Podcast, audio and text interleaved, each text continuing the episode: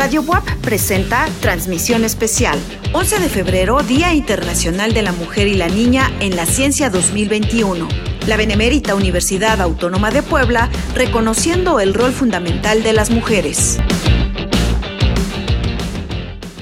¿Qué tal? Me da mucho gusto saludarles nuevamente para continuar estas actividades con motivo del Día Internacional de la Mujer y la Niña en la Ciencia pues una actividad que la Benemérita, la Benemérita Universidad Autónoma de Puebla ha programado con esta serie de actividades para reconocer el papel fundamental de las mujeres en la ciencia y la tecnología, además, por supuesto, de inspirar y fortalecer su activa participación en todos los espacios de la sociedad. Les quiero recordar que también hay actividades para las unidades regionales, son actividades que está impulsando la Facultad de Ingeniería con el primer concurso en línea de innovación de prototipos y la dirección de Acompañamiento Universitario, DAU, que están pues compartiendo actividades especiales para las preparatorias en los complejos regional norte, nororiental y sur.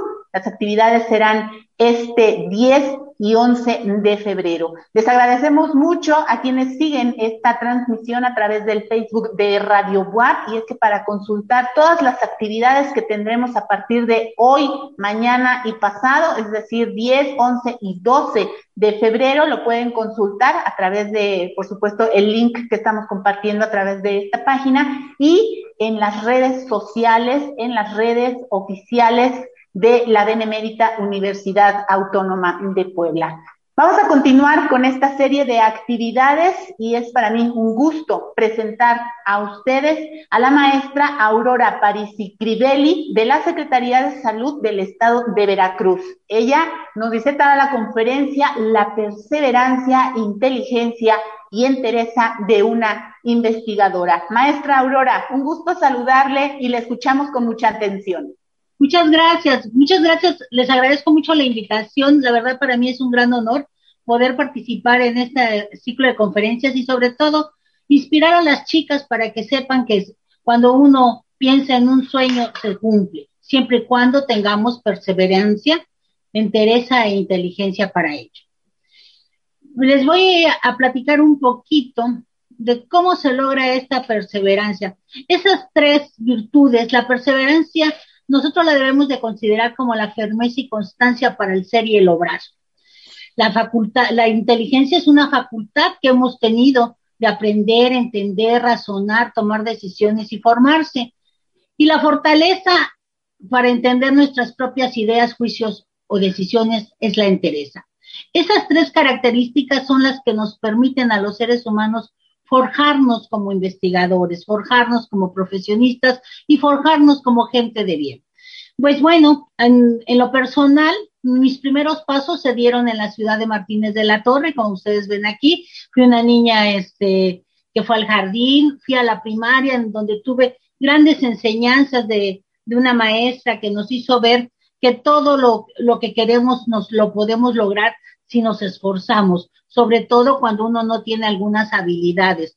En ese entonces mis habilidades manuales no eran muy buenas, sin embargo mis habilidades cognitivas eran diferentes. Por eso formé parte del, grupo de honor y bueno, tuve la, fortuna y fortaleza de siempre estar en, en, los cuadros de honor de la primaria. Llegué a la universidad, yo estudié en la Universidad Veracruzana, siempre con la perseverancia de que quería alcanzar el sueño de ser químico farmacobiólogo. Y bueno, siguiendo este, este camino, llegué a la universidad, a nuestra alma mater, a la Benemérita Universidad Autónoma de Puebla, en donde decidí estudiar los estudios de maestría. En ese momento, la, este, la maestría de microbiología no contaba con la excelencia académica que ahora tiene, sin embargo, aún así lo decidimos estudiar, no contábamos con beca, tuvimos realmente que hacer muchos esfuerzos, trabajar y estudiar para poder lograr este sueño de ser maestro en ciencias. La verdad, la universidad nos dio grandes oportunidades. Empecé a trabajar con un proyecto de ciencia básica que no llenaba mis expectativas este, profesionales, sin embargo, en esos momentos llegó mi gran mentor al cual de verdad le agradezco y le reconozco todo lo que soy ahora como profesionista, el doctor Jorge Girón, que me forjó como maestro en ciencias. Con él estuvimos trabajando este primer proyecto de investigación operativa, porque trabajamos directamente para que algunos este, elementos de la patogenicidad de las bacterias, específicamente de Escherichia coli, queríamos ver si se producían en vivo y lo hicimos de alguna manera indirecta, este, a través de, estudio en calostro materno, en suero. La verdad, este fue un momento muy importante en, cuando uno tiene una, una, este, meta, un gusto, un, un, momento para llegar a, este, a esto. El llegar a la maestría y el poder este, desarrollar todos los conocimientos fue importante. La maestría, es, este, este estudio fue publicado en una revista indexada en el Journal Clinical Microbiology y también fue presentado en un, este, en un concurso de lactancia materna, nos sacamos el tercer lugar y bueno, en, en un congreso nacional. Estos fueron unos pasos importantes que sentaron realmente la perseverancia para poder alcanzar un sueño. Sin embargo, no nos quedamos ahí, terminamos la maestría, hubo el momento en que nos teníamos que, que enfrentar al campo laboral y en el campo laboral, bueno, no, no todo es investigación básica, sino también hay muchísimas cosas que hacer en la parte operativa. De tal manera que gracias a ello llego a lo que ha sido mi, mi desarrollo profesional en los últimos 20 años de mi vida, que es la este, salud pública. Me he dedicado estos, después de, este primer este, estudio de investigación, me, he dedicado a la salud pública, al diagnóstico, a conocer a las enfermedades, a ver de qué se enferman nuestros pacientes. Yo cuando salí de la maestría llegué en un momento clave en la salud pública de Veracruz porque no contaba con un laboratorio estatal de salud pública. Y bueno, todos los conocimientos adquiridos, las técnicas aprendidas, los procedimientos, el liderazgo desarrollado, la verdad, aquí me sirvió muchísimo porque llegué y fui la líder del proyecto para instalar el Laboratorio Estatal de Salud Pública del Estado. Este Laboratorio Estatal de, Pública del Estado se empezó a gestar en el 1998 y la verdad hubo un momento en la vida que, que me marcó en la salud pública, que fue el año de 1999, cuando estábamos en proyecto de hacer este laboratorio. Fue una inundación que hubo en la ciudad de Poza Rica, muy fuerte. Empezamos a tener muchos, este, muchas personas enfermas, hospitalizadas a las cuales no conocíamos de qué estaban enfermas. Y fue un investigar de qué se estaba enfermando la gente, de qué estaba falleciendo la gente. Buscamos muchísimos patógenos, buscamos este dengue, que, que aquí es una zona endémica, buscamos este leptospira, no la encontrábamos, buscábamos muchas cosas febriles incluso pensamos en hantavirus, la verdad, ese fue un momento muy fuerte en el donde yo me encontré con la ciencia y me encontré con que el análisis, el laboratorio, los, es el soporte científico para que se tomen decisiones en salud. Si nosotros como investigadores, nosotros como químicos no hacemos este un buen análisis, no encontramos los patógenos, no le decimos a nuestro grupo de trabajo, a nuestros compañeros, qué es lo que hay alrededor, realmente no sería posible que se tomen las decisiones correctas en salud pública. Por eso es muy importante y les digo, este año 1999 fue impactante después de tener unas, este, tres días que no encontrábamos y que llegaban pacientes muy febriles y, y llegaban muy graves ya a, a los hospitales bueno, encontramos realmente que se trataba de un brote de una enfermedad reemergente, que era leptospirosis, que en los principios no lo logramos identificar, pero posteriormente, conforme las cargas virales, la, las cargas bacterianas fueron creciendo, pues lo pudimos encontrar. Entonces, eso fue lo que marcó y es lo que realmente me ha hecho caminar por esta parte de la investigación. Si bien los laboratorios estatales, los laboratorios en este de, de salud son para diagnóstico, podemos hacer muchas cosas de investigación.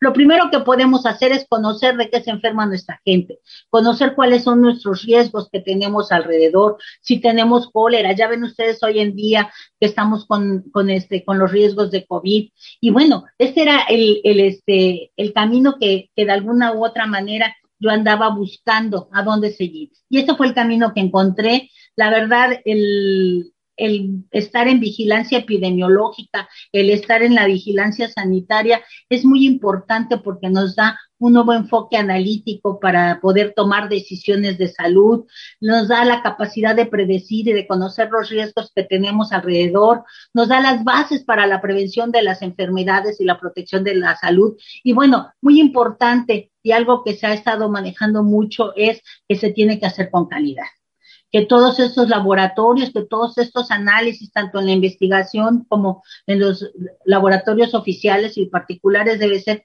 con calidad.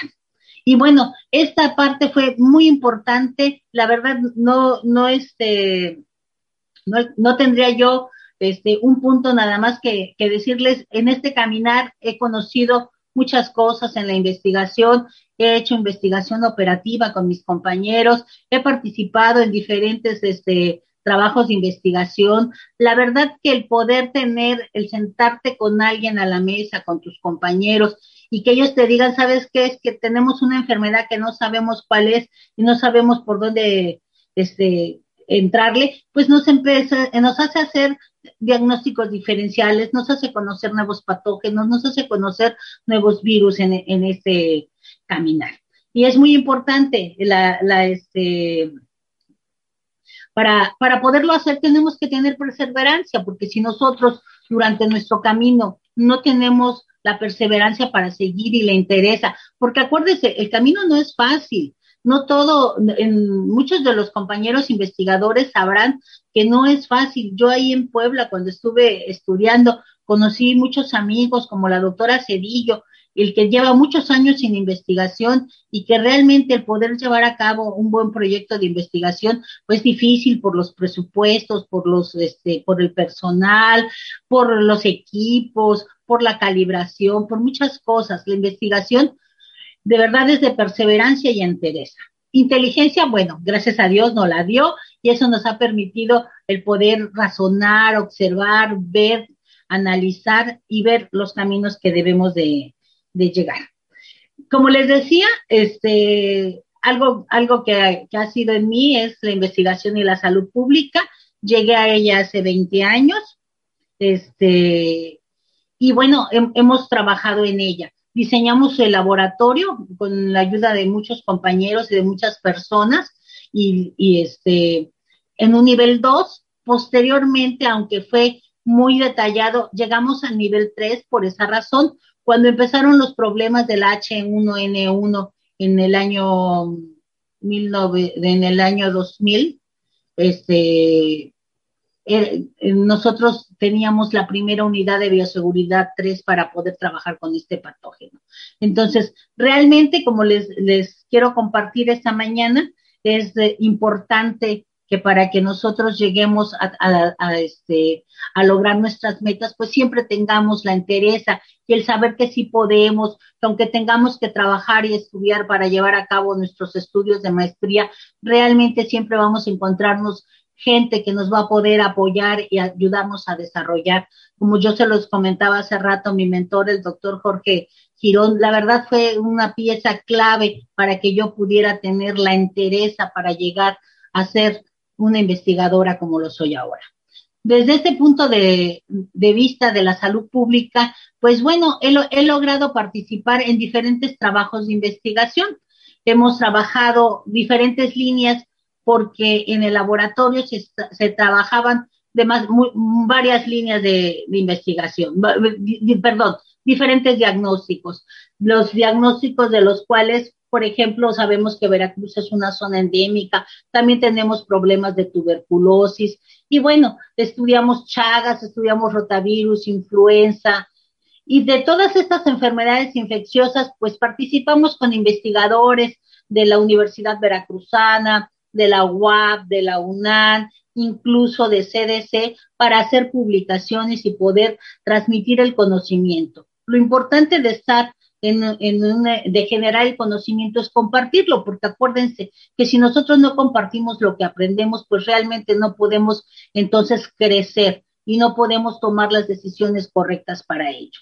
Entonces, he, participado en 20 publicaciones de revistas indexadas y en 25 trabajos de, este, de investigación en congresos nacionales e internacionales. Otra parte muy importante también que nos ha permitido investigar es esta, esta del tamizaje neonatal en Veracruz. Hemos sido pioneros en, en los perfiles ampliados del tamizaje neonatal. Empezamos a estudiar este, los, a los niños, no nada más desde la TCH, sino algunos otros, los, los primeros cinco parámetros como galactosemia, como este fenilcetonuria, el, el bueno, el, tamizaje normal de la TCH y llevamos varios trabajos de investigación a congresos internacionales del, del, este, del metabolismo de los niños. En BPH también hemos incursionado y hemos estado analizando a las, a las personas.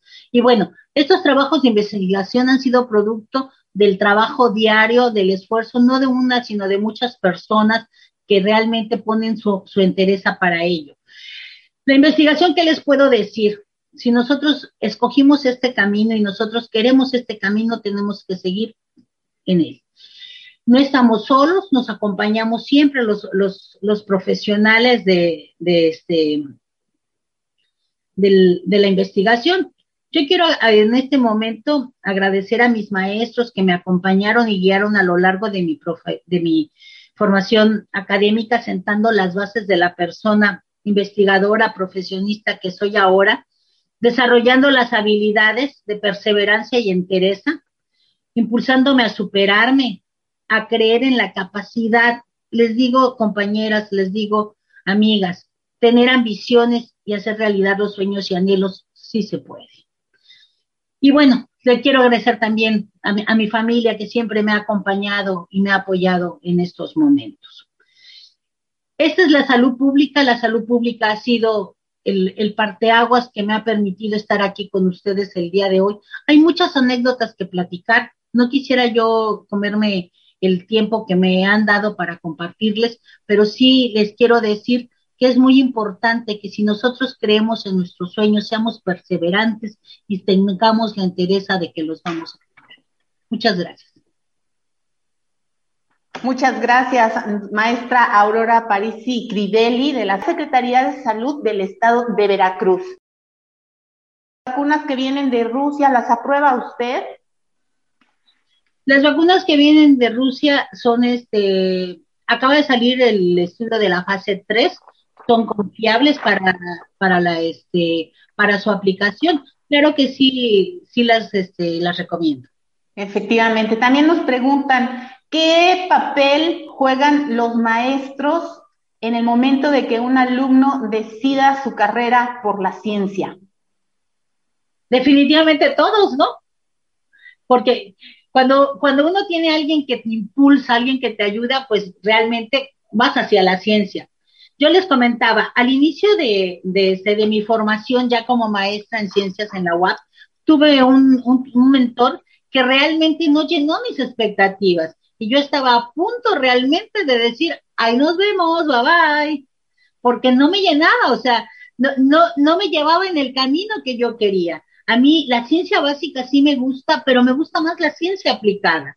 Y mi, y mi mentora solamente quería hacer este, ciencia básica. Sin embargo, cuando yo decidí, este, la verdad, creo que los astros se alinean cuando uno quiere, llegó el, el, el mi mentor, el doctor Girón, y eso cambió mi perspectiva de, este, de hacer un maestro definitivamente es importante. Como se los decía, yo los, en el cuarto año de primaria no tenía habilidades manuales y nos tocaba tejer, ya ven que antes había una habilidad en cada año. En el cuarto año me tocaba tejer, nunca pude, no podía yo aprender a tejer con el gancho. Y mi mamá, como toda mamá, fue a decirle a la maestra que, pues que me pusiera otra actividad, que, porque esa no la podía desarrollar. ¿Qué dijo la maestra? No, tiene que aprender. Tiene que aprender, yo me voy a encargar que lo sea y todo lo vamos a lograr si nos esforzamos y creemos en nosotros mismos. Esas palabras las tengo grabadas desde mi cuarto año de primaria. Entonces, dime si no, un maestro te va a formar. Desde luego que sí. Nosotros somos el producto de la admiración que sentimos por nuestro maestro. Maestra y también tenemos una pregunta. ¿Cuál es el camino que se debe tomar como primer paso para entrar al campo de la ciencia? Decidirse. Ahí está, respuesta indirecta. Es que hay, hay, que decidirse. Mira, cuando yo salí de la universidad, yo soy de una familia conservadora. Tengo puros hermanos varones. Obviamente, si se dan cuenta, no soy una niña. Se esperaba que después de salir de la, de la universidad me casara. Yo quería seguir estudiando. ¿Qué hice? Me puse, me puse a ahorrar para irme a estudiar la maestría. Así lo decidí, lo pensé, lo trabajé dos años y de ahí me fui a, a, a, este, a UAB a estudiar la, la, maestría. No tuve beca, trabajé y estudié toda la, la maestría para salir adelante, porque les insisto, hay que decidirse y ser perseverante. Si tú quieres lograr algo, solo lo vas a hacer persiguiendo el sueño. De otra manera. Tenemos una pregunta, se junta seguramente con esto que está comentando maestra de Carol Rivera. Dice, ¿tuvo algunas dificultades para ejercer su carrera? Sí, sí, sí las tuve. La primera que tuve cuando salí de la universidad, de la licenciatura, es que no me contrataron porque era mujer. Así. Estoy hablando de hace varios años, ¿no? Pero no me contrataron, aunque pasé los exámenes para, para una fábrica transnacional y había un varón que no pasó el, el examen, a él lo contrataron y a mí no por ser mujer. Esa fue la primera dificultad. Después, bueno, vinieron muchas dificultades, pero, pero se van sorteando todas, cada, todas y cada una de ellas cuando realmente uno tiene una meta que seguir. Les insisto, ya decía Walt Disney, ¿no? Este, los sueños se hacen realidad. Entonces, sueñen lo que quieren y decídanse a lograrlo. Y lo vamos a lograr. Maestra, tenemos aquí una pregunta. Adriana Jaramillo pregunta, dice, soy docente en una secundaria. ¿A qué edad se identifica a un científico? Siempre, ¿no? Este, yo creo que el científico se identifica desde, desde la primaria, desde la secundaria creo que uno conoce a sus alumnos, lo vas a identificar desde el primer momento en que él haga algo diferente, porque los científicos, ¿qué es lo que buscamos? Investigar, ver cómo, por qué tienen tres patas las, este, las arañas, o por qué tienen cuatro patas las garrapatas, y eso lo vemos desde los niños. No sé si han visto que hay niños muy pequeñitos desde los dos años que van siguiendo una hormiguita, una, una hormiguita, porque les llama la atención el camino que llevan. Desde ahí estamos ya identificando a un científico. Maestra, también Carolina Galicia participa y nos pregunta, ¿cómo encontrar la inspiración para no rendirse? ¿Cómo encontrarla? Vuelvo a lo mismo. Trázate tu meta. Si tú tienes una meta donde quieres llegar, ya sea hoy o mañana, lo vas a lograr. Y la siguiente inspiración es el que esté a tu lado. La verdad, el doctor Girón para mí fue mi inspiración, porque yo siempre pensaba que quería ser como mi mentor. Y bueno, y no nada más como él, lo, lo, lo menciono mucho a él porque estuvo muy cerca, pero por ejemplo, la doctora Cedillo también fue una persona de verdad muy, este, muy importante en mi formación profesional. Con ella también encontré una inspiración porque lleva muchos años trabajando y siempre tiene esa sonrisa y esa paz que te dice, no es posible, está todo el día aquí trabajando y, y, este, y todavía llega a su casa a ver niños llorar, ¿no? Exacto. Bueno, tenemos aquí, dice Mary PF, ¿cómo decidió llegar a la Secretaría de Salud siendo mujer? ¿Es difícil? ¿cómo, ¿Cómo llegué? Cuando terminé mis estudios de maestría, me invitaron a, como el trabajo fue en colaboración con, con un médico de aquí de los servicios, de Veracruz, me invitaron a dar una conferencia y en esa conferencia me ofrecieron trabajo y llegué. Llegué como coordinadora de red, no había laboratorio, la verdad que el, gran este, crecimiento profesional me lo dio este, el proyecto del Laboratorio Estatal de Salud Pública. Ahora me dedico a lo que es la vigilancia epidemiológica de las enfermedades emergentes y reemergentes. De parte de Alejandro Eraz, ¿le daría alguna recomendación a docentes para incluir en sus alumnos de forma positiva? Sí, el mejor consejo que les doy es la congruencia, la congruencia en el decir y en el hacer. En si yo te digo, haz esto, que vean que tu calidad de vida lo hace. Yo fui docente muchos años y lo que me di cuenta es que los chicos en este momento, como todos nosotros, este, estamos peleados con nuestros padres, ¿no? no hay, para un adolescente no hay peor enemigo que su propio padre. Entonces, el, poderse acercar a ellos y que sientan que, realmente tienen este, importancia, este, es importante. Pero vuelvo a lo mismo. Es importante ejercer eh, la influencia con la congruencia del decir y el hacer. También tenemos una pregunta aquí. Además de el apoyo que debemos, deben dar los maestros, ¿qué papel juega la familia para el desarrollo de una mujer en la ciencia?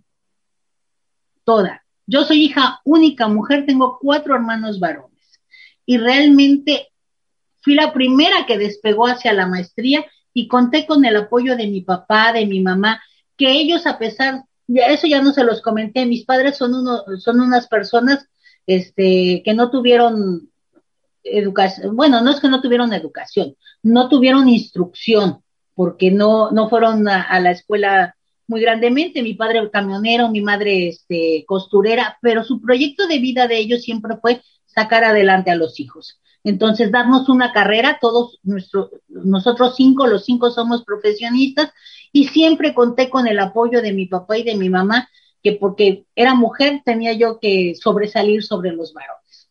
Entonces, la familia juega un rol importantísimo, siempre, siempre te va acompañando, siempre te va este, guiando. Maestra, también nos preguntan qué opina acerca del sistema educativo. ¿Cree que en un sistema parecido al de México las probabilidades a tener éxito en cualquier ámbito son automáticamente más difíciles?